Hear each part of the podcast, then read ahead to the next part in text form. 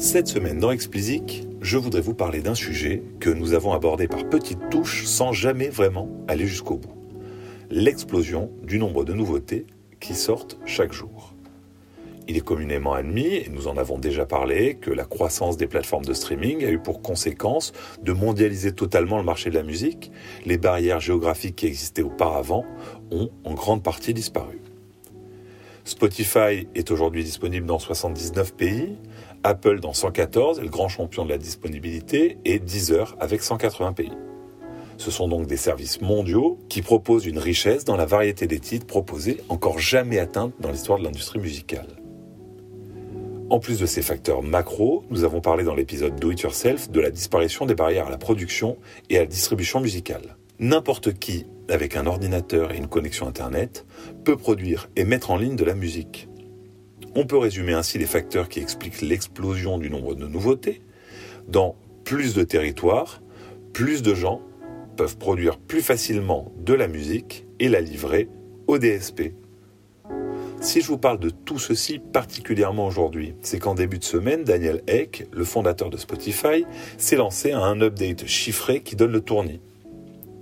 Auparavant, Spotify revendiquait 20 000 titres uploadés chaque jour. Eck vient d'annoncer que ce chiffre a doublé. Oui, doublé, vous avez bien entendu. Il y a 40 000 titres qui sont uploadés sur Spotify chaque jour. Ça fait 280 000 par semaine, 1,2 million par mois, 14,6 millions par an. Alors sachant qu'ils ont aujourd'hui environ 50 millions de titres disponibles, et en maintenant le rythme actuel, bah, Spotify aura doublé son offre de titres avant 4 ans. Continuons avec les chiffres partons du principe que chaque titre dure au moins 3 minutes. Cela veut dire que ce sont 120 000 minutes, soit 2000 heures de nouveautés, qui arrivent chaque jour. Pour arriver à écouter toutes les nouveautés qui sont arrivées dans la journée, il vous faudrait 83 jours et sans dormir.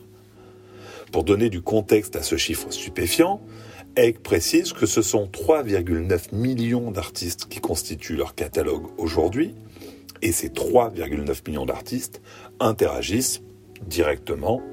il faudra qu'il nous précise ce qu'il entend pardon, par interagir directement avec Spotify. Lorsque vous êtes un artiste indépendant, notamment, vous allez, à la connaissance de ces chiffres, être pris de panique en vous disant que vous serez fatalement noyé dans la masse. Même si Spotify annonce très régulièrement la croissance de son nombre d'utilisateurs et d'abonnés, il demeure que même avec 217 millions de paires d'oreilles, vous vous demandez bien comment attirer leur attention. D'ailleurs, toujours dans la même communication aux actionnaires, Eck précise que, avec un tel catalogue, les outils de découverte qu'il développe n'ont jamais été plus importants pour les consommateurs comme pour les artistes. Il cherche clairement à les rassurer avec deux chiffres.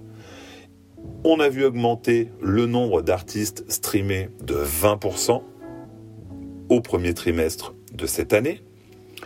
De la même façon, le nombre d'artistes avec au moins 100 000 streams a, sur la même période, augmenté de 29%. Alors voilà pour l'update de Spotify, j'aurais bien voulu vous donner les chiffres, Apple ou Deezer, mais ils ne communiquent pas dessus.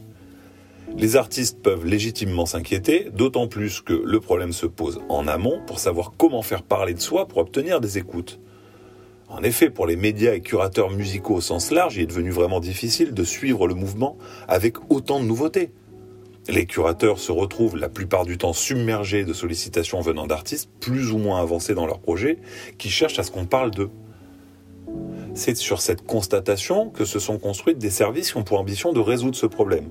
Alors rien qu'en France, on peut citer euh, Groover, Soonvibes et certainement d'autres que j'oublie, qui avec deux approches à ses voisines, cherche à fluidifier les rapports entre curateurs et artistes. Leur promesse aux jeunes artistes est simple. Ne restez plus sans réponse lorsque vous envoyez votre musique au curateur. Prenons l'exemple de Groover. Groover garantit un retour du curateur sollicité, sinon l'opération n'est pas facturée à l'artiste. Dans leur modèle, l'artiste ou le label paie 2 euros pour obtenir un feedback. S'il n'en obtient pas, donc il ne paie pas. Groover propose donc une solution plus efficace que l'emailing et ils annoncent 80% de retour. Alors qu'avec votre campagne d'emailing, si vous atteignez 1% d'ouverture, vous serez heureux. Par ailleurs, ils restent moins chers qu'un attaché de presse et sont également pertinents pour des projets moins aboutis. En effet, le feedback sur votre musique pourra vous aider dans la direction artistique de votre projet. Ce qui me plaît particulièrement chez Groover, c'est l'idée qu'ils se font de ce qu'est un influenceur dans l'industrie musicale. Qu'il soit média, blog, webzine, youtubeur ou simplement curateur de playlist. Groover va logiquement regarder l'influence sous un angle quantitatif, ça tout le monde le fait, donc c'est combien de gens suivent les recommandations de cette personne ou de cette personne morale, de cette entité, mais également sous un angle qualitatif, donc avec quels soins sont construites les dites recommandations. Ce genre de services rencontreront-ils le succès escompté? Personnellement, je leur souhaite.